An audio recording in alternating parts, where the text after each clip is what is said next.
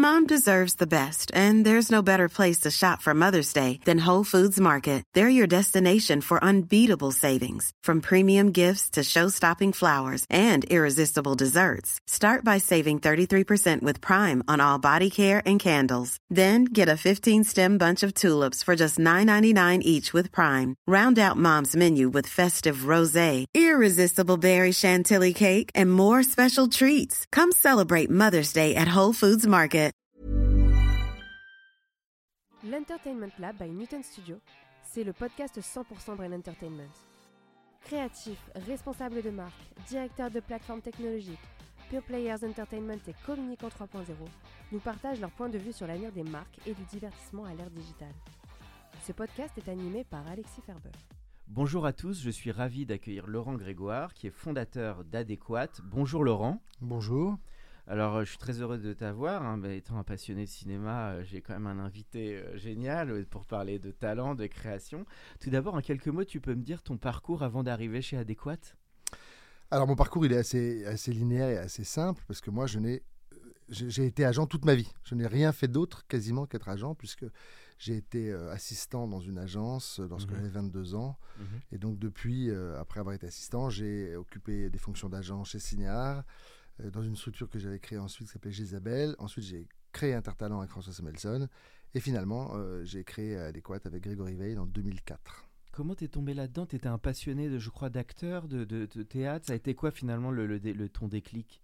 Alors en fait, c'est plutôt une opportunité. hein. J'ai toujours beaucoup aimé euh, le théâtre et le cinéma, euh, mais en tant que spectateur euh, ou en tant que cinéphile. En tout cas, certainement pas dans le- dans- dans- dans l'idée d'en faire mon métier. Je savais même pas que ça existait à l'époque euh, d'être agent. Et en fait, euh, juste au sortir de mes études, j'ai eu une expérience assez rapide dans la publicité, parce qu'à l'époque, c'était des marchés très porteurs. Et j'avais engagé Clémentine Sélarié pour aller euh, chanter et animer une convention à Dakar, Ok. euh, dans vraiment une vie que j'ai effectuée très peu de temps. C'est quoi cette agence de pub? C'était une agence qui s'appelait Marketplace, où j'ai été très heureux. Je ne suis pas resté longtemps, hein. j'y suis resté six mois, mais j'ai rencontré des gens merveilleux là-bas. Et euh, une de mes premières missions en tant que, que chef de projet a été d'organiser un gala pour, euh, pour une marque euh, publicitaire qui faisait une convention en Afrique. Et comme j'étais cinéphile, je lisais Première à l'époque, et dans Première, j'avais lu que Clémentine Sélarié, qui sortait du film de Benex 37.2, où elle avait un peu explosé, elle disait euh, qu'elle était née en Afrique, à Dakar, qu'elle se sentait toujours être une femme africaine, même blanche, etc. Et donc, lorsque on- on- le, le client nous a confié l'organisation de cette convention Mhm. euh, à Dakar, j'ai dit, oh, mais on pourrait la faire présenter, cette convention, par quelqu'un qui connaît bien l'Afrique, qui est né à Dakar. Ça, ça, une sorte de storytelling un peu bidon, mais à l'époque, j'étais sûr d'être le plus créatif de Mais la Terre. t'étais super jeune, hein, t'avais moins J'avais de 22 ans. 25, hein. J'avais 22 ans. T'étais précoce quand même. hein. Bah, euh, non, à 22 ans, à, à l'époque, je sortais de mes études, c'était pas. Oui, mais bon. Et- ça a été et- cette rencontre avec, je crois, Oui, Clémentine on a passé 10 qui a- jours ensemble en Afrique truc, et dans l'avion du retour, elle m'a dit Toi, tu es fait pour être agent. Euh, et je ne savais, enfin, je savais quand même ce qu'était qu'être agent parce que je lisais beaucoup de biographies d'acteurs, ça m'intéressait. Mais euh, j'avais aucune idée ce qu'était être agent concrètement aujourd'hui et pas à Hollywood dans les années 50. Donc, du coup, euh, je lui dis ah, oui, et, et- et on est rentré à Paris. J'ai recommencé mon activité chez Marketplace. On était restés proches, donc euh, je l'ai aidé à organiser des concerts au Privilège, au Bataclan, enfin des endroits où elle était très, comme, comme elle est toujours, hein, puisqu'on travaille toujours ensemble, elle était très moteur de sa propre vie, donc euh, elle faisait plein de choses, mais sans forcément de- de- d'outils de, de structuration autour. Donc je l'ai aidé à faire ça, et un jour elle m'a dit, donc ça c'était en, en février ou mars 87, et un jour elle m'a dit, l'assistante de mon agent s'en va, j'ai fait, j'ai pris rendez-vous pour toi. Et moi, j'avais jamais été dans une agence. Je me suis retrouvé dans une agence fantastique parce que Babette Pouget, qui à l'époque avait 55 ans, qui en a 90 aujourd'hui, qui travaille toujours, donc ça conserve ce métier, était une femme qui était une figure tutélaire du métier, qui avait beaucoup d'années d'activité. Elle avait travaillé avec Marcel Lenoir, qui était une sorte de maman de tous les agents, avec Olga Horstig et autres. C'était vraiment des, un moment où les impresarios sont devenus des agents, où ça s'est modernisé. Et je suis rentré dans, dans ce bureau qui était un petit bureau de l'époque, deux pièces, dans le même bureau, face à face, bureau en bois, pas téléphone en bakélite, mais pas loin. C'était un changement par rapport à à Mm. où j'étais dans la pub, qui était ultra moderne, etc. Et j'ai senti que c'était euh, ma place, donc je, je- je suis Ça parti. a été la révélation. Ouais. Donc c'était un peu ta marraine, ta bonne fée euh, Clochette. Ah hein. oui, On c'est va la- celle qui a eu une sorte d'intuition. euh, et on travaille toujours ensemble 36 ans après avec le même bonheur. Là, on va arriver euh, évidemment à ta partie euh, adéquate, mais avant d'arriver à ça, moi je voulais avoir un peu ta définition du talent. Moi j'aime bien une que j'aime bien de Jacques Brel le talent c'est d'oser. Que toi, parce que tu en as vu, bon, tu, en connais un paquet de talents, évidemment, que tu as représenté, on va y arriver. Mais pour toi, finalement, c'est quoi ta définition du talent? Alors, il y a une ambiguïté sur le mot talent. Si le mot talent est. Pour moi, le talent, c'est la personne avec qui je travaille. Parce que moi, je ne considère pas que les gens qui me font confiance et avec qui je travaille sont des clients, Mm. que je trouve un terme commercial et, qui retire tout le terme, euh, tout, tout l'en- l'environnement affectif et, et convivial et, intime de la relation. Donc pour moi, talent, quand je dis euh, je, je parle de talent au singulier au pluriel, je parle de gens avec qui je travaille. Mhm. Après, le talent, avec un T majuscule, euh, c'est cette espèce de cette espèce de, de, de, de surpersonnalité qui fait qu'à un moment donné, quelqu'un va soit rencontrer l'époque, soit va exprimer une façon de- de- de- de- d'exprimer un talent artistique Mhm. plus fort que les autres, plus les gens qui sont animés d'un vrai talent, vrai- il y a plein de gens qui sont doués, mais les gens qui Mhm. ont un vrai talent sont forcément des gens singuliers. Le talent, euh, il, il crée une singularité. C'est la singularité, l'unicité. C'est ça qui fait, euh, voilà, parce qu'en fait, euh, Tu connais la phrase, tu as dû la lire, là, la phrase de Dominique Vesner qui dit Ce qu'on te reproche, cultive-le, c'est toi. Ah oui, T'es beaucoup là-dedans, toi. C'est ta force. Oui, Oui, alors je- Yeah. bah, après, Après, il faut savoir composer aussi. oui, parce puis après, que... après, moi, je suis euh, dépendant de l'offre qui m'est faite. C'est-à-dire que les très grandes singularités, des gens qui ont pu me marquer, notamment au théâtre, de façon indélébile, parfois, qui ont donc un talent, alors pour le cas singulier, original, je n'arrive pas à faire en sorte qu'ils soient acceptés par l'époque, parce que parfois ils sont trop différents. Par exemple, il y a un acteur avec qui je travaille pas, donc c'est plus simple de parler de gens avec qui je Oui. travaille pas, mais un acteur qui s'appelle Denis Lavant, qui Oui. est sans doute un des meilleurs Ah acteurs oui, dans le au film de monde. Carax et tout ça. C'est un acteur extraordinaire. Sa singularité fait sa force et il est remarquable au théâtre, au cinéma, partout. Enfin, moi, c'est quelqu'un qui a. Qui, qui, qui, qui pouvait déclencher mon envie d'aller au théâtre, de savoir qu'il était dans C'est les amants du Pont-Neuf. hein, Les Amants du Pont-Neuf, Ouais. ouais, avec Juliette Binoche à l'époque. Et euh, c'est un acteur d'une singularité folle. Il a tout joué, il a tout fait. Il est, il est, il est brillant, quoi qu'il fasse, brillant. Après, je trouve que le métier ne lui a pas rendu justice, en tout cas au niveau du cinéma, parce qu'il n'a pas fait la carrière que son immense talent aurait dû faire. Donc, Parce qu'il est trop singulier. La Pas chance que la chance, c'est que parfois. rencontrer, comme tu dis, l'époque et, oui, le, puis parfois l'époque, euh, euh, dans, dans ce métier, il y a à la fois des grands cinéastes qui peuvent se permettre, parce qu'ils ont le statut pour d'imposer des gens différents, et ça, ça, on se souvient de Bertrand Blier qui a imposé Anouk Grimbert, euh, euh, et ça a été merveilleux pour elle, elle qui est une actrice immense de théâtre, mais qui faisait peu d'images. La rencontre avec Blier a permis euh, tout d'un coup qu'elle qu'elle qu'elle monte l'étendue de son talent au cinéma.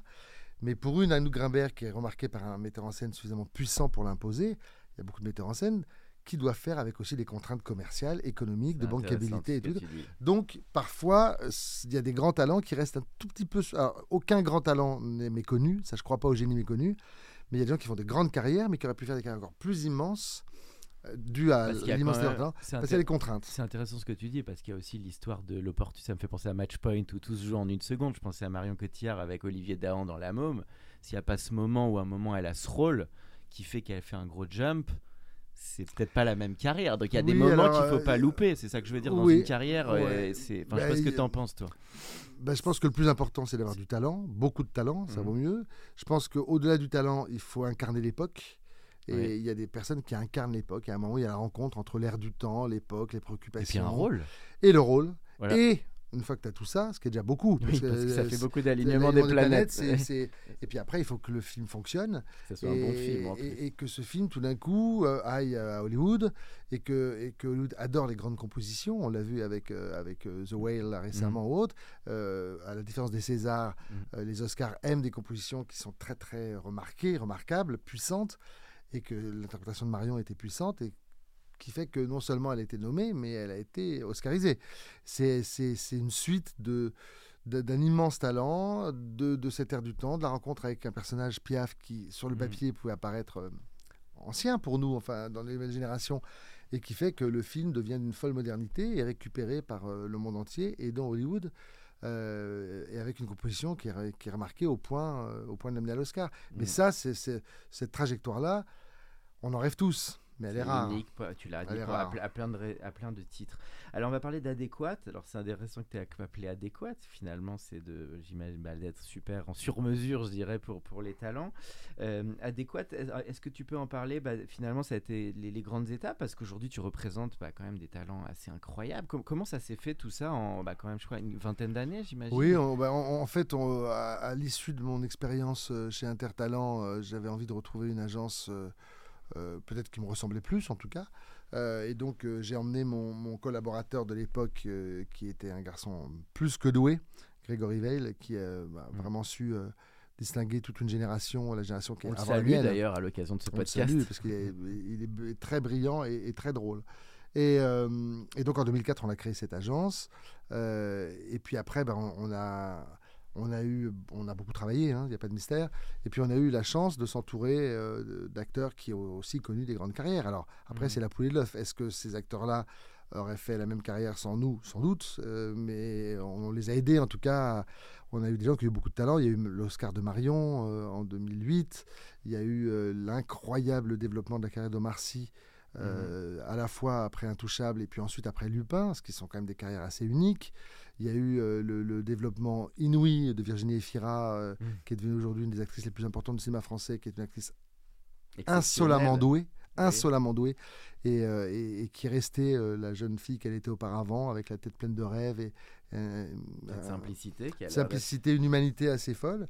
Et puis, euh, puis, puis ils sont arrivés tous les Vincent Lacoste, euh, Pierre Ninet, Anaïs de Moustier. euh, Enfin, en, en parler fait forcément euh, en faire oublier beaucoup d'autres. Mais en, en fait, on a su, enfin Grégory, parce que c'est plus facile d'en parler, a su insuffler un esprit de génération euh, qu'il représente, parce qu'il est plus jeune que moi. Et il a aujourd'hui vraiment euh, les meilleurs talents de sa génération. Mais c'est beaucoup de taf. Ce qu'on entend, c'est qu'il Ah n'y avait pas finalement de plan sur la comète. Ça a été, c'est le cas de le dire. C'était beaucoup de travail et ça s'est fait euh, marche a- après marche. Alors on a travaillé, on a, on a été bien entouré. On a aussi su euh, euh, gérer, enfin fédérer autour de nous ces générations qui étaient peu à la mode. hein. Donc Mhm. on a quand même pris beaucoup de gens euh, qui sortaient du conservatoire, quand ils sortaient des cours. Enfin, on n'a pas pris des gens quand ils étaient installés déjà. Nous, nos, Mhm. nos- nos talents, on les a euh, fait émerger. suscités. euh, ils étaient là, ils avaient du talent par eux-mêmes et ils auraient fait une carrière très belle ailleurs aussi. Mais on a su en tout cas les saisir au bon moment et les, et les faire mûrir comme dans, dans un mûrissoir, comme les bananes euh, aux bon Antilles. Voilà, du bon vin. On a su faire en sorte qu'ils donnent le meilleur d'eux-mêmes. Bon, on va en Euh, parler de ce petit côté 10% forcément, parce que je crois que tu as d'ailleurs inspiré un des, un des personnages. Et ça, c'est alors c'est ça serait le c'est Thibaut de Montalembert qui Ben serait non, hélas, il paraît, qui il paraît que j'aurais inspiré le personnage de Grégory, Grégory Montel. Montel. Mais t'es pas un mix entre Grégory Montel et Thibaut de Je Montalembert sais pas, mais moi je trouve que le personnage de Thibaut, euh, qui est plus cynique et plus, et plus, et plus âgé, me correspond mieux. Mais euh, Toi, tu t'identifies plus à qui dans la série en vrai? Oh bah, moi, je, je- je trouve que le personnage de, de Grégory Montel, qu'on représente d'ailleurs, puisque les, les trois, euh, les trois euh, agents principaux, Camille Cotin, Thibault de Montalembert et Grégory Montel, on les représente tous les trois. Moi, je, m'identifie plus à, à Camille Cotin. Ouais. C'est-à-dire, bizarrement, la, Bon, c'est la le- leader, c'est normal. Non, c'est- parce que c'est- le, le prix à payer, euh, le, le- les, les- À sacrifice, t'as vécu ça aussi, ce côté sacrifice qui est, qui est gros. Ah bah, de toute façon, ça fait, partie du, ça fait partie du job. C'est que du jump. impossible de faire ce, ce- ce métier avec des horaires traditionnels de bureau, déjà parce que l'exploitation des œuvres se fait beaucoup le soir. Le Et théâtre, Laurent c'est se lève et très tôt. hein. Je vais pas révéler l'heure, mais je peux confirmer que c'est un gros matinal. Donc ça, c'est c'est une vraie différence. Euh, donc ok, Camille Cotin, bah oui, qui a évidemment le, le rôle qu'il a, qu'il a beaucoup marqué.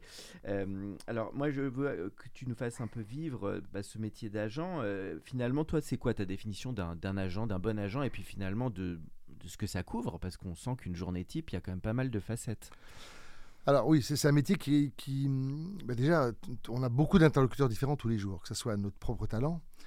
Aucun n'est résumable à un autre. Donc euh, la diversité des talents à qui on doit parler, les différents modes d'expression, que ce soit la télévision, euh, les plateformes, le cinéma, euh, la radio, la publicité quand on fait des contrats Il faut être un caméléon, en fait. bah, il, faut surtout, il faut surtout avoir un, un cerveau un peu bien, rangé en cases. Vaut, vaut mieux ne pas être trop, trop bordélique dans sa tête. Et euh, donc ça, c'est, je pense qu'il faut, oui, quand, quand on est un, un bon agent pour moi, alors je parle, moi j'ai la chance d'être entouré de, de, de 12 agents autour de moi à l'agence et euh, qui ont toutes des personnalités différentes, mais qui ont tous en commun d'être des bons agents. C'est pour ça qu'ils sont chez Adéquat et chez Armédia.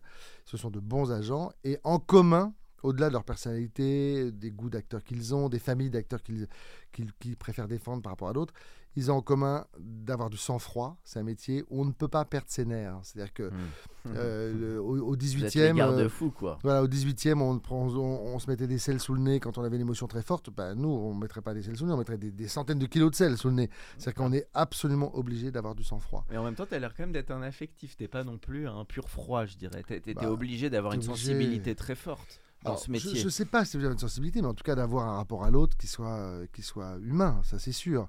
Euh, la sensibilité, euh, on l'exprime ou pas. Il y a des gens qui ont des pudeurs, il y a des gens qui n'ont pas envie de la mettre en avant. Mais même quand tu es un agent plus réservé, ce qui arrive. Hein, moi, je travaille avec un agent américain que j'adore, qui s'appelle Chris Andrews, mhm. qui est un mec d'une folle élégance, qui représente des acteurs majeurs.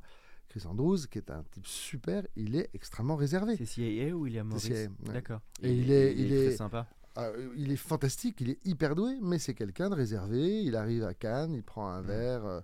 Euh, euh, de jus de fruits et il va se coucher à 10h. Il y a forcément aussi une réaction à tout ce milieu, à ce showbiz que tu connais par cœur et qui, lui, est un peu en mode yo-yo et survole. Il y a un peu de ça aussi, où toi, il faut, se tenir à bonne distance un petit peu. Oui, après, après, ça ressemble aussi à ton caractère. Moi, moi je suis pas le roi de, des cocktails et d'aller en boîte de nuit toute la nuit. Je peux pas, je travaille le lendemain matin, je me réveille très tôt. et puis, c'est pas, c'est pas la vie que j'ai choisie. Mais, euh, mais je lutte aussi contre une idée qui consisterait à dire que. Moi, je vois beaucoup de gens, euh, quand je suis par exemple dans un taxi et que je parle, alors j'essaie d'être discret et je parle jamais de choses confidentielles dans les taxis, ce serait la pire des choses à faire. Mais les gens voient bien que je parle de cinéma ou je parle de choses et ils me disent Ah, vous, vous travaillez dans le cinéma? Alors je suis toujours un peu discret, je dis Oui, oui. Ils me disent Oh, vous devez revoir dans le cinéma avec toute cette bande de gens à moitié camés, machin. Et en fait, c'est une méconnaissance totale du système. C'est-à-dire que moi, je voudrais bien que tous mes talents et moi-même, nous soyons camés tous les jours et qu'on fasse n'importe quoi et qu'on se couche à 5 heures du matin. Ça n'est pas possible. C'est-à-dire que ce sont des métiers structurés. Nos interlocuteurs aujourd'hui, que ce soit les distributeurs, les producteurs, euh, les plateformes comme Netflix, Disney, Amazon, euh, Paramount. C'est un vrai business. Et puis les talents dont tu as parlé tout à l'heure et qui s'en sortent, qui durent, je dirais à la Michel Drucker, ils ont besoin d'une discipline un peu plus poussée que les autres, forcément. après, chacun, chacun, fait ce qu'il veut dans sa vie privée. J'espère bien que les gens s'amusent. clé aussi. Mais, euh, mais nous, en tout cas, on définit un cadre. Euh, en tout cas, euh, moi, je mm. pense que le rôle de l'agent, c'est à la fois d'être bienveillant. Ça, c'est le, mot-clé. Il faut être bienveillant. Nous ne sommes pas des on n'est pas des, gens qui allons fouetter les talents. Pour on ne donne pas de talent à des gens qui n'en ont pas. Déjà, il faut, relativiser le rôle d'un agent. Un agent peut faire illusion sur un acteur auquel il croit et qui n'est pas très doué, mais ça va être une illusion. Ça va durer le temps qu'on s'aperçoive que la personne n'a pas la puissance nécessaire pour faire une grande carrière. On ne donne pas de talent aux gens qui n'en ont pas. Euh, on peut faire en sorte que le paquet cadeau soit plus joli au début, mais si quelqu'un n'a pas de talent, on ne pourra pas lui en donner. Donc, nous, on est là pour faire fleurir à la base des orchidées qui ont un énorme potentiel. C'est ça le truc. Alors je vais me projeter un peu dans ta vie là. Imaginez, donc j'imagine tu dois avoir un bon tiers qui est d'aller networker les prods, les réals et les gens qui peuvent amener les projets. Tu as un autre tiers qui va être avec les talents pour quand même être en proximité. Et puis ensuite tu dois aussi piloter ton entreprise. Il y a un peu de ça. Oui, alors piloter l'entreprise c'est pas la partie la plus longue parce qu'on est on est on est staffé pour ça. Une équipe euh, collective quoi. Oui. puis il y a des gens qui travaillent très bien à mes côtés et qui gèrent euh, les relations humaines, euh, les, RH, qui gèrent le, la compta on a une équipe de juristes qui est sans doute une des meilleures équipes de juristes qu'on ait dans ce métier. Donc on est très très bien staffé, ce qui est nécessaire pour gérer autant de carrières si amples. Et après, oui, ça se partage beaucoup, au-delà du, rôle de chef d'entreprise qu'on d'ailleurs qu'on est deux à faire avec Grégory, donc chacun a ses propres responsabilités. oui, on passe beaucoup de temps à collecter l'information. Collecter, Pour faire en sorte de Et la qualifier la collecter, la qualifier, la qualifier, voir ce qui nous intéresse ou pas, parce qu'il y, a aussi des choses, il y, a, des, typologies de projets qui ne correspondent pas trop à ce que nos acteurs veulent faire. Donc euh, parfois on ne peut pas répondre à la demande d'acteurs quand euh, les gens nous proposent des choses qui ne plaisent pas à, notre typologie d'acteurs. il y a quand même le goût artistique à la base. Oui, puis euh, chaque agence elle a sa propre, sa propre sensibilité. Alors on parle de sensibilité. Au-delà de la sensibilité de l'agent, il y a la sensibilité de l'agence. Donc il y a des agences qui sont plus euh, qui font plus euh, euh, des comédies populaires et c'est super. Il y a des agences qui font plus de films d'auteur, il y a des agences comme nous qui essayent de pas lâcher les autres, mais pas lâcher les deux, mais on a en tout cas une couleur d'agence qui se dégage. et c'est vrai que tout d'un coup, euh, on ne pourra jamais faire faire euh, à des acteurs comme Louis Garrel ou Pierre Ninet une comédie très très populaire parce que c'est juste pas leur karma, c'est pas leur envie, c'est pas leur recherche, ils ont pas envie de ça. Mais il n'y a pas de, mépris là-dedans, c'est juste que c'est pas ça qui les a constitués comme acteurs à la base. Et les donneurs d'ordre, c'est vraiment les producteurs et les réalisateurs? Tu dirais que c'est ça vraiment Alors, In fine, c'est les financiers. D'accord, les C'est-à-dire que, bien sûr, nous, nos contacts sont principalement les casting directors qui sont aujourd'hui très nombreux. Moi, quand j'ai commencé, il y en avait très peu. Ils sont nombreux et ce sont de très bons auxiliaires des producteurs. Hmm. Et heureusement qu'ils sont là parce qu'ils sont plus curieux. C'est normal, c'est leur, leur, job. Ils sont en première ligne avec vous. Ils sont en première ligne avec nous. C'est le reflet de la même médaille. Hein. Je dis, il y a deux faces à une médaille. Il y a d'un côté les agents et de l'autre côté les castings. Puisque euh, dans un rapport normal et, euh, et sans, euh, sans prise de tête, on est censé avoir comme interlocuteur des gens à qui on va expliquer qui sont nos acteurs. Parfois, ils n'avaient pas besoin, ils le savent. Puis des gens qui vont au théâtre, des gens qui sortent, des Mhm. gens qui vont voir des films. Et donc, on a un échange artistique. C'est les premiers, puis c'est sur eux qui sont la porte d'entrée au metteur en scène maintenant. Euh, moi, quand j'ai commencé, il n'y avait pas de casting directeur, il y en avait très peu. Il y avait Margot Capelier, il y avait Mhm. Gérard Molévrier, euh, Françoise Midret, des gens fabuleux qui ont vraiment, qui m'ont beaucoup aidé et qui étaient très, alors, pour le cas, cultivés à l'écoute et autres. Puis maintenant, il y a Mhm. 150 castings, je crois, dans leur euh, association. Il y avait le jeune Dominique Besnéa avant qu'il Euh, devienne agent. voilà, jeune et doué, Dominique Bessard. avant qu'il devienne agent puis producteur. Il y avait Mhm. Romain Brémond avant qu'il devienne Mhm. agent puis euh, producteur aussi. Pas agent, euh, producteur, pardon. Et il y avait Frédéric Madon avec qui on travaille, qui est devenu agent, elle, Mhm. euh, avec qui on travaille aujourd'hui. Et en fait, tous ces casting acteurs aujourd'hui sont très nombreux parce que comme les, les, contingences financières sont de plus en plus strictes, bah, il y a de moins en moins de temps pour préparer un film. Donc le metteur en scène s'appuie aussi sur l'expertise, euh, pas pour les rôles principaux qui sont en général choisis d'un commun accord entre les financiers, le producteur et, j'espère, le metteur en scène, qui filme des gens qu'il a envie de filmer. Mais après, pour tous les autres rôles, il faut qu'il y ait une sorte de dégraissage qui s'effectue. Le metteur en scène ne peut pas recevoir euh, 40 agences à Paris, il n'a pas le Mhm. temps pour ça. Mais toi, tu peux considérer, alors on va parler un peu plus du business, quand vraiment les choses sont quand même un peu solidifiées. Parce que je sais que les agents, à un moment, bah, aux États, parlé des États-Unis, ont un rôle un peu plus de package, de packager. Toi, maintenant, tu sais vraiment qui sont les prods euh, qui financent. Parce qu'à un moment, il y, a des il y a des trucs d'attente aussi dans ce métier, avant que les choses se mais- déclenchent. Oui, mais il y a toujours eu ça. C'est-à-dire qu'en fait, euh, Ouais. en fait, tu- c'est, bah, c'est- c'est- j'allais dire, c'est, c'est un peu le doigt mouillé. C'est-à-dire que quand tu as un projet euh, à formidable euh, qui associe un metteur en scène que, qu'on apprécie, dont on apprécie le talent, un talent important et un producteur en Oui, qui j'ai ça sent confiance, bon.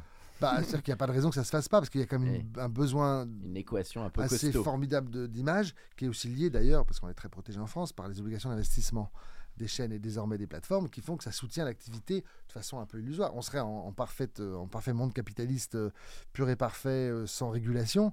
Ça serait très compliqué de faire autant de films. Là, les obligations d'investissement ont toujours soutenu l'activité cinématographique. Si on a un cinéma aussi développé, aussi puissant, aussi créatif, aussi différent dans ses enjeux, aussi réputé, c'est aussi parce qu'il y a des obligations euh, d'investissement Oui, qui permettent de sauvegarder euh, Le système. ce- le système dans, dans toute sa diversité. Et ça, il faut se battre pour ça, ce qu'on appelle l'exception culturelle. Mais toi, tu trouves que ton rôle, il, il évolue un petit peu vers ce côté package? Ou Parce que c'est vrai qu'en France, on dit souvent les agents artistiques, ils sont un peu différents des États-Unis, où aux États-Unis, on dirait, ah ouais, ils ont vraiment la main mise sur toute la chaîne. Là, aux États-Unis, il y a des agents financiers. Par exemple, moi, je suis très proche d'un agent chez CIA qui s'appelle Rogue Shutterland, hein, qui est Mhm. un très bon agent. Rogue est quelqu'un qui package des films, qui va directement les vendre à Netflix et autres. C'est sa il est un fonction peu numéro prod un. aussi. Et du coup, il devient un petit peu prod. Alors, il, il ne l'est pas puisque c'est pas autorisé, mais en tout cas, il fait un travail d'apporteur d'affaires, on va dire. D'accord. C'est effectivement de la production déguisée. Mais toi, mais- tu pourrais faire, tu peux faire ça, C'est interdit en France dans, les, dans, dans nos Interdit. Oui, on peut nous produire du spectacle Ok. euh, vivant. Mais euh, tu peux être euh, aussi un porteur d'affaires. Ah oui, mais ça on l'est. Mais en tout cas, un côté un peu en tout cas, pro- marieur. ou- produire, on, on, peut pas. On Ah oui, pas le droit. produire, on peut pas. Produire de l'audiovisuel, c'est dans les incompatibilités du métier d'a- d'agent. En revanche, on peut produire du spectacle vivant. Euh, mais, mais nous, ça nous arrive tout le temps de, de, de, de marier, euh, évidemment, une agence comme la nôtre qui représente beaucoup de metteurs en scène, beaucoup d'auteurs et beaucoup de talents importants. euh, bankable, hein, pour prendre ce mot, des gens sur qui on peut monter un film, quelle que soit la taille du film, hein, que ce soit le Mhm. film d'auteur à 3 millions d'euros ou, ou Les Trois Mousquetaires, sur lequel nous n'avons fait que répondre à une demande. On n'a pas packagé Mousquetaires, il y a un producteur qui a fait ça très bien, qui est Mhm. Dimitri Rassam, mais il se trouve que sur les, les Mousquetaires, euh, à part euh, Pure Marmaille, euh, tous les autres sont chez nous. euh, Vicky Krieps qui joue la reine d'Autriche Comme chez dans nous, LOL, je pensais à toi, LOL, t'as quasiment tout le monde, non? T'as C'est ça. 80%. Je suis comme Naomi Campbell, je sors pas de mon lit s'il n'y a pas au ils moins auraient, euh, ils tout auraient ça. pu te filmer dans, le, dans, le, dans les coulisses. Ouais. alors, ok, alors on va continuer. Alors, sur l'évolution du business, c'est intéressant. Bon, il y a le Covid quand même il y a trois ans qui a été, j'imagine, un, gros, un trauma quand même assez important. Et euh, comment tu vois ce business évoluer? Ça se polar- polarise beaucoup plus sur les séries. Tu as parlé de Lupin. Je sais Ouais. qu'il y a- y. Comment, tu, comment ce biz il évolue Bah, finalement? en fait, la pandémie, elle a été le révélateur de plein de choses. Elle a été le révélateur que probablement Hmm. on produisait trop de films, trop peu de films essentiels et trop peu de films en pensant au marché. Parce que comme on est extrêmement protégé et soutenu par euh, l'industrie qui elle-même est soutenue par la régulation euh, de l'État via le CNC et tout ce qu'on disait, les obligations d'investissement, Mm. les soutiens, la- l'avance sur recette, on est le pays qui aide, le- qui aide le plus au cinéma au monde. Alors tant mieux, c'est ce qui fait la réputation du cinéma français. Mais peut-être qu'à un moment, on est arrivé au bout d'un cycle, après toutes les crises qu'on avait eues, crise de Canal en 2008, Mm. où de toute façon on produisait Mm. beaucoup parce qu'il fallait dépenser cet argent qu'on était obligé, que les, les financiers étaient obligés d'investir tous les ans. Et on faisait sans doute trop de films, qui emboutteillaient trop d'écrans et des films parfois pas essentiels, pour pas, pas dire pas bons. Ça réassainit un peu les choses. Bah, la fermeture des salles de cinéma pendant euh, presque un an, ce qui n'était jamais arrivé hein, dans le cinéma français, même pendant l'occupation allemande, le cinéma était ouvert. Donc on s'est Laurent, retrouvé. comment tu as fait pendant un an? Tu étais confiné avec tous tes talents? Non, mais Alors- ils, ont, ils ont dû t'écrire tout le temps. Ils- Bah, là, tu, tu étais déjà que étaient- tu étais psy un peu, là, tu es devenu psy. Ils plus, étaient plus, plus. inquiets. Alors déjà, ça n'a pas duré un an, hein, ça a duré deux mois et c'était déjà bien long comme ça, parce que le vrai confinement, ça a été deux mois et demi. Non, je Et- parlais de l'ensemble du Covid. Ah ben, l'ensemble du Covid, ça a été folklore. Mais il en est sorti quelque chose de positif. Alors, il y a plein de choses négatives, il y a plein de gens qui ont souffert de- des confinements et au niveau Mhm. psychologique. Et, mais ça, ça c'est malheureusement, euh, je je peux pas grand-chose. En revanche, sur le business, le fait que tout d'un coup, euh, l'évidence de produire autant de films ne s'est plus imposée. Les distributeurs étaient exsangues. hein. Quand on sort pas de film pendant presque un an, bah, les distributeurs, surtout indépendants, étaient vraiment, euh, sont toujours hein, dans- en difficulté. Ils n'ont pas récupéré le niveau d'avant la pandémie. Bah, on a moins produit et les plateformes qui ont profité, eux, bah, d'un effet d'aubaine, puisque les gens étaient chez eux, ils avaient que ça à faire. Il y a eu une hausse spectaculaire des abonnements de Netflix, d'Amazon et Mhm. autres. Et donc, ils ont produit. T'as accéléré le visionnage, toi, en tant que spectateur? Comme tout le monde, t'étais picousé aux séries et tout oui, ça Ou pas tant que euh, ça Non, pas tant que ça. Enfin, pas tant que ça, si, mais, mais en tout cas, j'ai pas eu le sentiment que mon mode de consommation. Alors, si pendant les deux mois de vrai confinement où on était chez nous, euh, on a sans doute plus consommé. euh, Moi, j'étais sur la servante mais- écarlate. Ah ouais. ouais, Au premier ouais, confinement, ouais, ça m'a. C'était glauque, mais je me... c'était une bonne claque. Énorme succès, énorme succès. non, mais euh, de- depuis, les plateformes ont pris plus d'ampleur parce qu'elles ont aussi développé des sujets euh, plus, plus intéressants. Il y a de très bons auteurs, de très grands metteurs en scène qui travaillent là-bas, de Non, mais très C'est grands intéressant acteurs. ce que tu dis sur cette période. Ça a, remis, euh, ça a remis Ouais. les jeux. Et peut-être les talents sont un petit peu bonifiés aussi avec une remise en question. Où ils se, ils se Ça, je sais pas, mais je sais qu'en tout cas, euh, aujourd'hui, il y a moins de films qui sont produits et de, et, et- et plus, et de, pas, de, pas de meilleure qualité, mais en tout cas, euh, les films qui arrivent chez nous sont souvent de, de- de- ont été plus pensés, plus réfléchis. Je trouve qu'il y a une, une amélioration globale la qualité des, des projets qui arrivent. Il y en a moins, clairement, mais du coup, ça laisse plus sa chance aux films d'exister. Ils sortent pas euh, 14 fois, euh, il n'y a pas 14 films qui sortent par semaine, ce qui laisse peu de chance pour les, les 12 qui ne sont pas dans le, dans, le, dans le haut de tête, hein, dans le tiercé de tête. Euh, je trouve que les talents se sont donc développés ailleurs sur les plateformes en ayant des exigences aussi de sujets, euh, Mhm. de, de, de, euh, de- de metteurs en scène. Il y a plein de grands metteurs en scène qui travaillent pour les Tu plateformes. ne représentes pas de réal, hein. tu es sur les comédiens en priorité. Non, je représente beaucoup de réalisateurs. D'accord. Ouais. Tu fais aussi les réals. ouais. Et alors, un petit mot sur chaque que bon, forcément, je te fais la petite par- pa- partie, euh, on va dire paparazzi, mais c'est c'est une image en, en plus, en plus smooth, je dirais. Un mot que tu dirais qui définit, je veux te dire, un peu des talents à la volée, et tu me dis un peu un petit adjectif ou une petite phrase. Alors, euh, mais bon, tu peut-être habitué à ce genre de petit, petit quiz. Si je te dis bah, Virginie Efira, parlons-en, parce que tu as dit, tu l'as beaucoup valorisé tout à l'heure. Ah, en un Alors, mot, c'est impossible. La- elle est mots. tellement passionnante. Virginie, c'est euh, c'est le triomphe de la volonté. C'est-à-dire, C'est quelqu'un qui était comédienne à la base, Mhm. qui ensuite est passé par. euh, Avant d'être animat- Oui, animatrice. elle était, elle était euh, étudiante, enfin, elle a pris des cours de théâtre, elle voulait être comédienne, elle a fait des spectacles en Belgique. Après, les, les nécessités de sa vie personnelle l'ont dirigée vers la télévision. Euh, mais elle avait ce rêve enfoui autour d'elle. Et elle est, déjà, c'est une très grande actrice, mais ça, c'est une qualité intrinsèque. Je C'est pas elle qui a, qui a- qui a créé cette qualité des grandes actrices. Tu la connaissais quand elle était jeune, avant même d'être animatrice? Non, je l'ai connue comme tout le monde à la télévision, quand elle était animatrice, et je l'ai rencontrée ensuite quand elle jouait au théâtre. Euh, T'as t'as dit la euh, volonté, en tout cas, c'est ce que je retiens. Ah oui, euh, ouais, la c'est quelqu'un, elle est intelligente, elle est volontaire, elle connaît le prix à payer, c'est-à-dire qu'elle travaille beaucoup. Euh, c'est un modèle, c'est un modèle de développement de carrière. Omar Sy? Ah bah ça, c'est, c'est, c'est mon gars sûr. C'est-à-dire qu'Omar Sy, j'ai une admiration inouïe pour lui. J'ai vu qu'il t'avait bluffé dans les discussions avec Lupin où il était ultra. il il avait un sang-froid de ouf. C'est quand même il- quelqu'un qui est arrivé, que moi je connais depuis qu'il a 20 ans presque. Je n'ai jamais vu quelqu'un qui apprenne aussi vite. C'est-à-dire que l'intelligence euh, instinctive, animale du gars, on lui explique un truc une fois, on ne répète pas deux fois, il a tout compris. Avec une rapidité Ah, mais il il est brillant. euh, il est brillant. C'est un gars vraiment brillant. ouais. Romain Duris, qui a été rejoint il y a, il y a C'est quelques années. le, le plus sensible de tous.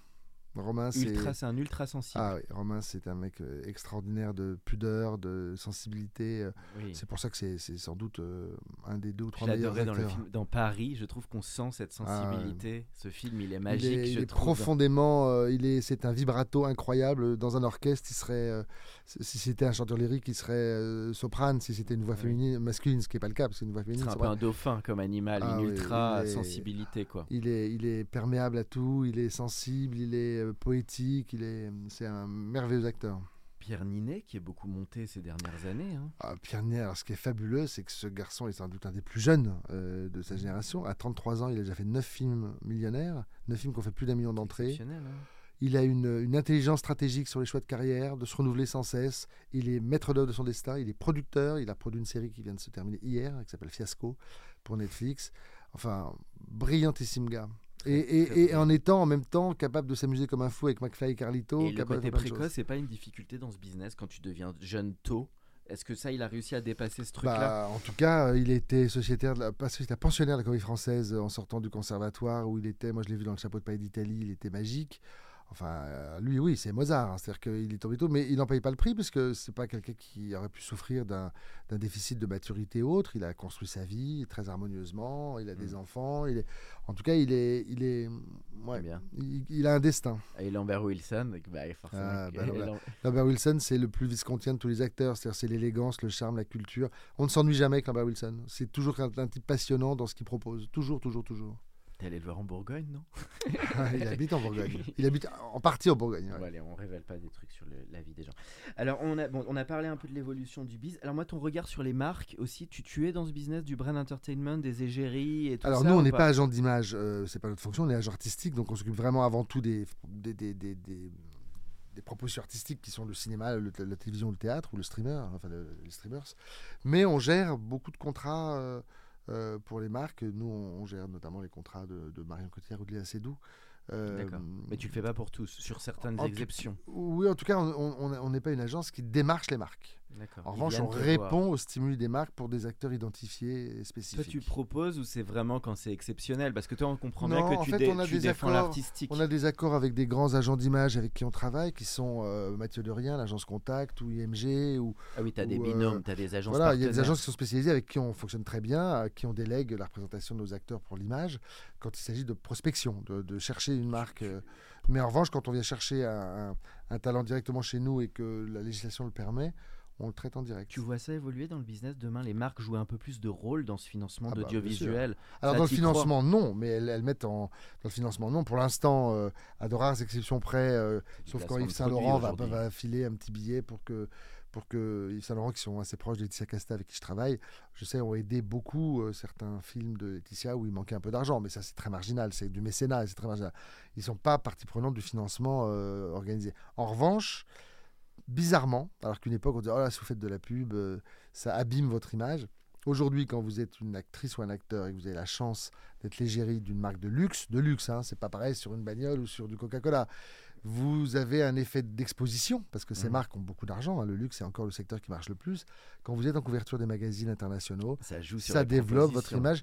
Ça veut dire euh, que- que les actrices existent ou les acteurs existent, et ça veut dire qu'ils ont une surface internationale qui va aider leur. Mais ils te euh, consultent parfois les talents, ils te disent est-ce que je devrais y aller ou je devrais pas y aller? Et tu peux- Toujours. Et ça tu donnes ton avis quand même. Ah, bah, Euh, je ne donne pas que mon avis, sinon, des fois, je dis hors de question de faire ça. Hors de Et question, euh, on argumente, hein, on dit Tu- pas. on- On sent que tu défends beaucoup l'artistique et l'image du talent et Bah, sa cohérence. C'est un peu ses clés pour toi. C'est-à-dire, quand on peut très facilement dans ce métier Tomber, gagner de l'argent. Ouais. C'est-à-dire euh, gagner de l'argent et avoir l'illusion du pouvoir. C'est-à-dire il suffit tout d'un coup que demain vous ayez le rôle principal d'une série euh, pour une chaîne généraliste, euh, vous faites quatre épisodes par an, vous allez gagner plus d'argent que vos parents dans toute une vie en une année presque.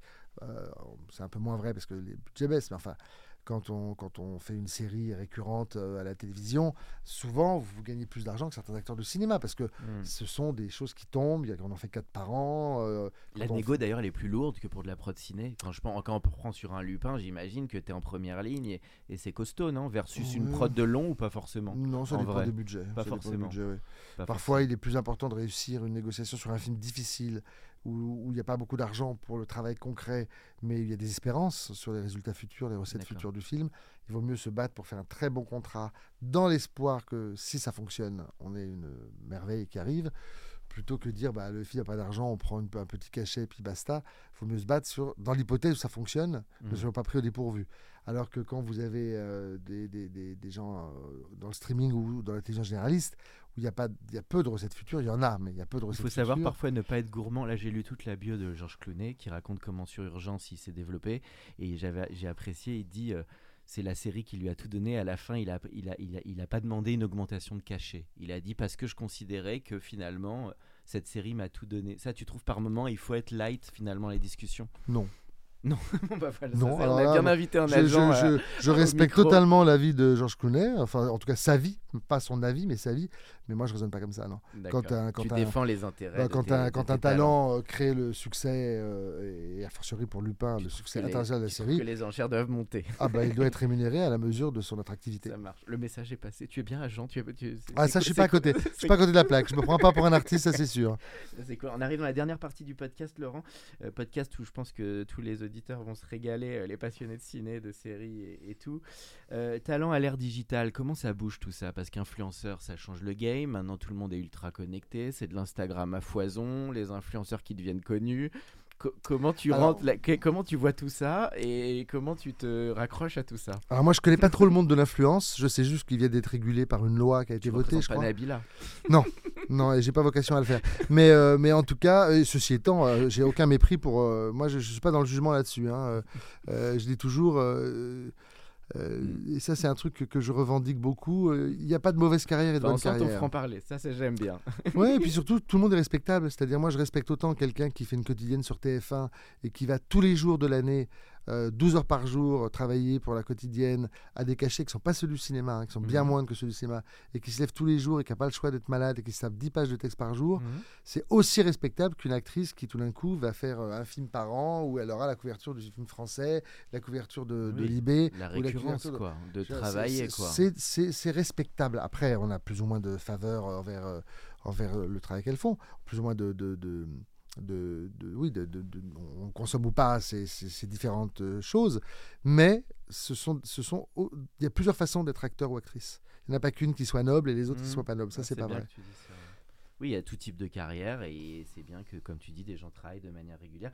Mais ce que ça a changé, c'est peut-être les sollicitations et, et finalement euh, tout ce social media. euh, Alors, tes talents. moi, l'influence, je ne gère pas ça, donc ça, je connais pas. En revanche, ce que je sais, c'est que la- le, le développement euh, énorme des réseaux sociaux aujourd'hui, euh, que ce soit Instagram et TikTok majoritairement, font émerger des, des formidables acteurs. C'est-à-dire que que ce soit Anaïd Rosam, que ce soit Laura Felpin, euh, Mhm. qui sont des gens qui font de la scène aussi, attention, euh, que ce soit Hakim Gemili, moi c'est des gens, la première fois que j'ai entendu parler d'Hakim Gemili ou de Redouane ou de Laura Felpin ou d'Anaïd Rosam, c'est par mes enfants qui les bah, regardaient sur Instagram. bon signe. Et, et j'y suis allé et j'ai vu des acteurs qui faisaient des sketchs, Voilà. qui faisaient des choses. Donc c'est un acteurs. laboratoire, le numérique est quand Et, même un et on s'est laboratoire. rapproché d'eux et aujourd'hui on les a signés et ils font des carrières formidables. Laura Felpin, c'est une actrice merveilleuse. Hakim Gemili, ça devient une grande, grande star aujourd'hui. Et c'est des gens qui ont commencé aussi avec les réseaux, pas que, mais aussi avec les réseaux sociaux. Donc il faut pas. Et, et quand des acteurs que je croise dans la rue, euh, enfin dans la rue non parce que personne ne sait qui je suis, mais en tout cas quand je vais à Avignon et je croise des jeunes acteurs, qui me disent, mais comment on fait pour trouver un agent? Je leur dis mais il y a, il y a- il y a 25 ans, je vous disais, créez des pièces avec vos potes à Avignon et avec un peu de chance vous allez croiser un metteur en scène ou un agent qui va vous repérer. Et aujourd'hui je dis gars mais vous avez une chance folle. Aujourd'hui faites vos propres programmes, ça coûte rien. Mhm. Vous êtes indépendant des autres. Mais proposez des choses, on voit des choses fabuleuses. Il y a, il y a un gars qui fait des, des podcasts historiques, enfin, c'est pas des podcasts, c'est pas, c'est pas assez long sur Instagram, mais des petites virgules euh, historiques. Il est rigolo comme tout, c'est un acteur. On peut exister par soi-même sans dépendre des autres.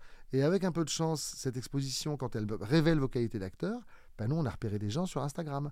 Mais ce ne sont pas des influenceurs, ce sont des, des gens qui existent sur les réseaux comme acteurs, comme, comme ils proposent des, des sketchs, des choses où on les voit jouer. Euh, moi, je ne vais pas représenter Caroline Receveur, qui est une très très grande influenceuse, pour qui j'ai beaucoup de respect en soi, qui a des millions d'abonnés, mais c'est quelqu'un qui fait de la promotion de produits, c'est pas une actrice. Bien En sûr. revanche, quand je vois Kim Gemili faire ses petits sketchs au Redouane, ce sont des acteurs. Et les talents plus installés, par contre, doivent devenir un peu community manager. Ils sont accompagnés là-dedans dans la ce qu'on demande dans les contrats aujourd'hui. Aujourd'hui, les producteurs et les distributeurs demandent que les réseaux sociaux accompagnent les sorties des films ou leur promotion. Donc, bah, soit ils sont à l'aise et ils le font eux-mêmes, soit effectivement ils sont entourés par aujourd'hui des, des partenaires qui font ça pour eux. Ok. Euh, Est-ce qu'il y a une ou deux petites anecdotes que tu peux nous donner sur, je sais pas, une hésitation de rôle ou t'as, je, je sais pas si un peu les coulisses, hein, un truc où t'as vachement hésité de, pro- de, de parler d'un rôle à une comédienne où tu te disais ça va marcher ou pas? Je sais pas, un petit truc qui t'a un peu surpris à un Ah, moment. s'en passe tellement que, en fait, Oui, le, disque dur s'écrase après au bout d'un moment. Oui, oui. Enfin, Mais un- oui, en, en tout cas, le doute, le doute fait partie, euh, fait partie des choses. Ben, je, je, je, je, je- je me souviens, par exemple, euh, euh, au moment où d'Intouchable, le rôle avait, et je ne crois pas que je révèle un secret en disant ça, le rôle avait été écrit pour Daniel Auteuil Mm. euh, et pour Omar, qui était très ami déjà avec euh, Olivier. enfin, de- Olivier et et, et- Olivier Nakache et Eric Toledano. Et, puis finalement, je crois que le fait de jouer euh, le rôle d'un handicapé, etc. Daniel n'en a pas eu envie, et ça, c'est tout à fait son droit. Et en fait, euh, bah, c'est ce qui Cluzel l'a fait, ça a fait 20 millions d'entrées. Donc, euh, ou pas, ou pas, parce que finalement, les, Peut-être qu'il voulait pas le faire. il y a une grande théorie qui dit que les rôles sont faits pour ceux qui doivent les faire. Et ça, je crois beaucoup à ça. J'ai appris ça quand j'avais euh, 22 ans, C'est le quand chez destin, Barret là. Pouget. C'est le karma. C'est là. le, le mektoub. C'est-à-dire qu'à un moment, on peut faire rentrer des ronds dans des carrés. Moi, je me bats parfois absolument pour faire en, pour faire en sorte que c'est un acteur fasse un film, parce que je pense que c'est bon pour lui, c'est bon. Ouais. Et l'acteur résiste, résiste, résiste. Et au bout d'un moment, quand c'est, bah, j'essaie de vaincre cette résistance, parce que parfois la résistance c'est de la peur, et cette peur elle peut se combattre.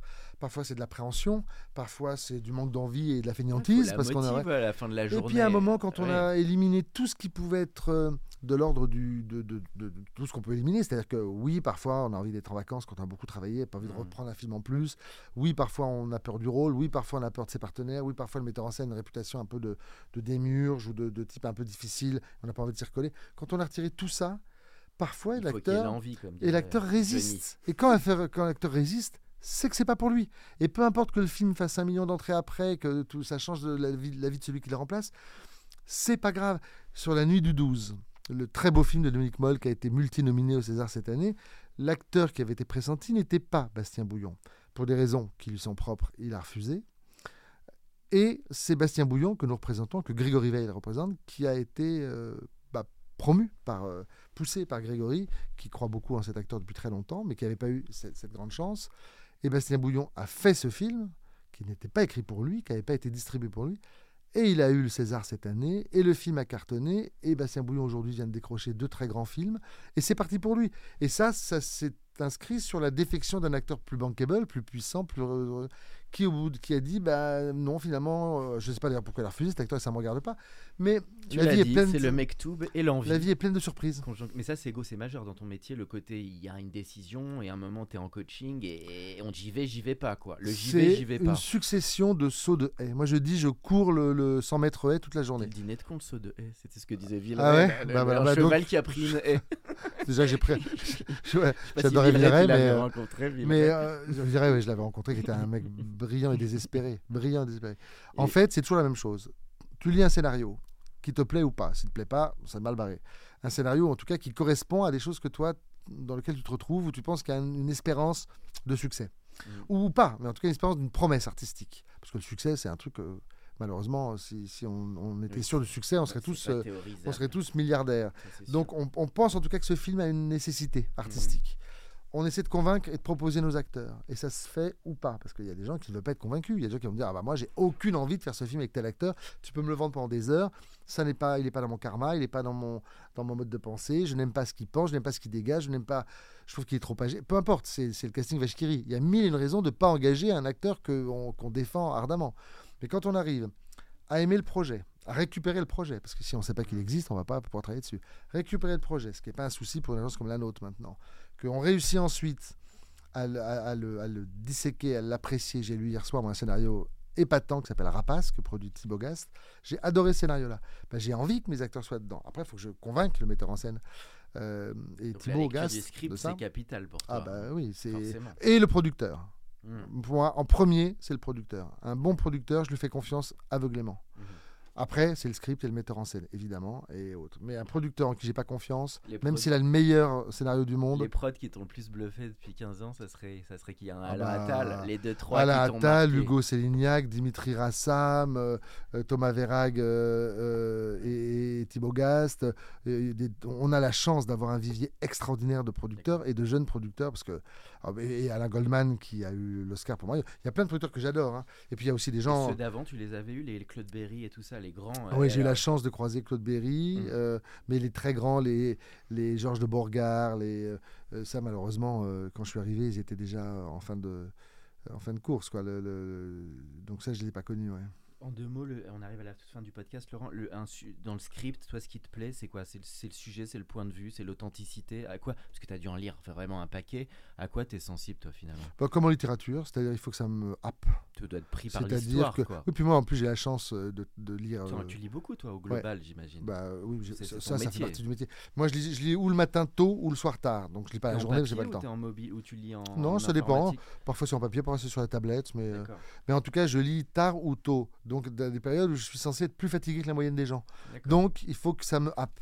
Si le scénario- T'as dit le mot. Ah oui, c'est-à-dire qu'il faut tout d'un coup que je commence et que si à la page 30, ça me tombe des mains, c'est pas forcément bon. Alors parfois, c'est parce que je suis fatigué, donc je, je donne sa chance au produit, je réattaque plus tard, mais il faut quand même que le scénario euh, me donne euh, l'espérance d'un film qui raconte quelque chose de fort. La question que je pose toujours aux invités, tes goûts en matière de ciné, BD, euh, musique. Alors peut-être on peut sortir du ciné et des séries, mais ou, ou Ah, peut-être un film culte vraiment. Rien, et- je ne regarde jamais de bande dessinée, je ne j'écoute jamais de musique, je ne fais que Ciné. regarder des films. Et alors, le, et des alors, séries. alors sortons peut-être que des films de tes talents, mais le, le film ou allez les, les un ou deux films qui t'ont marqué pour toute ta vie, qui sont des tes chocs, euh, je dirais. euh, Alors, euh, je, je dirais Freaks, le film de Todd Browning. Euh, je dirais, dans les films qui m'ont vraiment marqué, hein, What Happened to Baby Jane, le film d'Aldrich avec Bette Davis. Je crois que mon amour des actrices est venu de là. Quand on voit John Crawford et, et Bette Davis dans ce film, on se dit que pff, rien n'arrête une actrice quand elle est douée. Euh, L'homme blessé de Chéreau, qui a été fondateur pour moi, de voir qu'on avait un cinéma du réel euh, auquel je n'étais pas habitué, mais je pourrais citer Robert Bresson, je pourrais citer Tony Nakache, qui sont des gens qui m'ont toujours euh, Oui. euh, marqué, parce que je trouve qu'ils ont le sens du public et le sens de la, de la fantaisie sociale magnifique. Ah ouais, sens de la fête, grand film. Euh, bah, Il y a plein de gens que j'aime beaucoup, hein, beaucoup, beaucoup. Todd, euh, Todd Haynes, oui, que j'aime beaucoup. euh, Gus Van Sant, enfin, il y a plein de cinéastes. Mhm. On a la chance d'avoir quand même des cinéastes qui sont des passeurs extraordinaires dans le monde Et entier. une musique qui t'accompagne, non? Il y en a une qui t'accompagne? Ça va être une musique de film sans doute, non? Lino Rota ou des, des grandes compos? Non, pas du tout. je suis pas trop musique, hein, pour pas être trop franc. musique, Non. t'es vraiment dans le, dans le ciné, Ouais, quoi. ça on a ouais, compris. hein. Et la toute dernière question, c'est le conseil que tu donnerais à un ou une jeune qui veut se lancer en agent en 2023. En agent ou en acteur? En, en Allez, agent. On va, dire, on va mettre les deux, un en agent Alors et en, acteur. en acteur, j'ai déjà un peu parlé de ça tout à l'heure, c'est n'attendez pas que le téléphone sonne, surtout quand vous êtes jeune ac- acteur qui risque pas de sonner. Soyez les maîtres d'œuvre de propre vie. N'acceptez ni humiliation, ni euh, conseil à la con du style euh, c'est un métier difficile, 83% de chômage. Ok, c'est un métier difficile, 83%. Ça c'est un fait. En revanche, le fait n'empêche pas le rêve. Donc si c'est votre place, rêvez à cette place et battez-vous pour obtenir. Et maintenant, vous pouvez faire des choses par vous-même, puisque Mhm. ce monde numérique a changé la donne. Et un jeune agent, j'ai envie de dire, écoute, est-ce que tu es bien conscient que tu vas travailler 15 à 17 heures par jour, 6 jours sur 7 quand c'est pas 7, et que parfois tu vas avoir de grandes joies et parfois de très grandes souffrances quand un acteur que tu as représenté 20 ans vient te dire, bah écoute, finalement, j'ai besoin d'une autre énergie, je m'en vais. Si tu es prêt à encaisser ça, alors tu vas être le meilleur agent de la Terre. Parce qu'il y a un prix à payer pour être agent. Tu Il y a beaucoup le de joie. tout. Jerry Maguire ou pas? Forcément, je te pose la question. Forcément. Il te parle Ouais, ce ouais, film ouais. Mais j'ai encore plus 10% en, en 10%. série. Bon, Parce bah, que ça je va, trouve que. On voilà. reste dans le français. Merci beaucoup, Laurent. C'était un plaisir de Mais merci. Alexis, c'était sympa. Merci beaucoup. Merci. Pour ceux qui sont encore avec nous, merci de nous avoir écoutés. Pensez à aller mettre une note au podcast dans la section notes et avis sur Apple Podcast. Cela nous ferait énormément plaisir et nous permettrait de continuer à faire grandir ce podcast consacré au Brain Entertainment. À bientôt pour un nouvel épisode. Mom deserves the best, and there's no better place to shop for Mother's Day than Whole Foods Market. They're your destination for unbeatable savings, from premium gifts to show-stopping flowers and irresistible desserts. Start by saving 33% with Prime on all body care and candles. Then get a 15-stem bunch of tulips for just $9.99 each with Prime. Round out Mom's menu with festive rosé, irresistible berry chantilly cake, and more special treats. Come celebrate Mother's Day at Whole Foods Market. Even when we're on a budget, we still deserve nice things. Quince is a place to scoop up stunning high-end goods for 50 to 80% less than similar brands. They have buttery soft cashmere sweaters starting at $50, luxurious Italian leather bags, and so much more. Plus, Quince only works with factories that use safe, ethical, and responsible manufacturing. Get the high-end goods you'll love without the high price tag with Quince. Go to quince.com/style for free shipping and 365-day returns.